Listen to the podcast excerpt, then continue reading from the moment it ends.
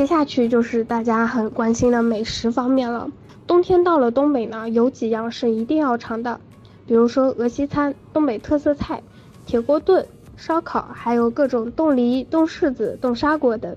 俄西餐呢，我建议大家在哈尔滨吃。京城的俄西餐西餐业有近百年的历史，无论从菜品或装修风格，都为这座时刻散发着异域风情的城市增添绚烂的一笔。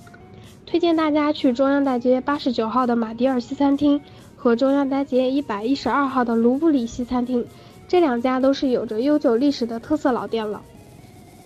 特色的东北菜呢，我推荐哈尔滨的老厨家和张包铺，尤其老厨家的锅包肉和张包铺的排骨包做的尤其地道好吃，价格也特别实惠，分量呢也像东北菜一样特别足。铁锅炖和烧烤做的好吃的店有很多，路边一家小小的店可能就藏着大大的美味，大家可以就近找人气较高的店面。铁锅炖呢，建议大家找做柴火炖的餐厅，柴火炖的铁锅炖会更加香。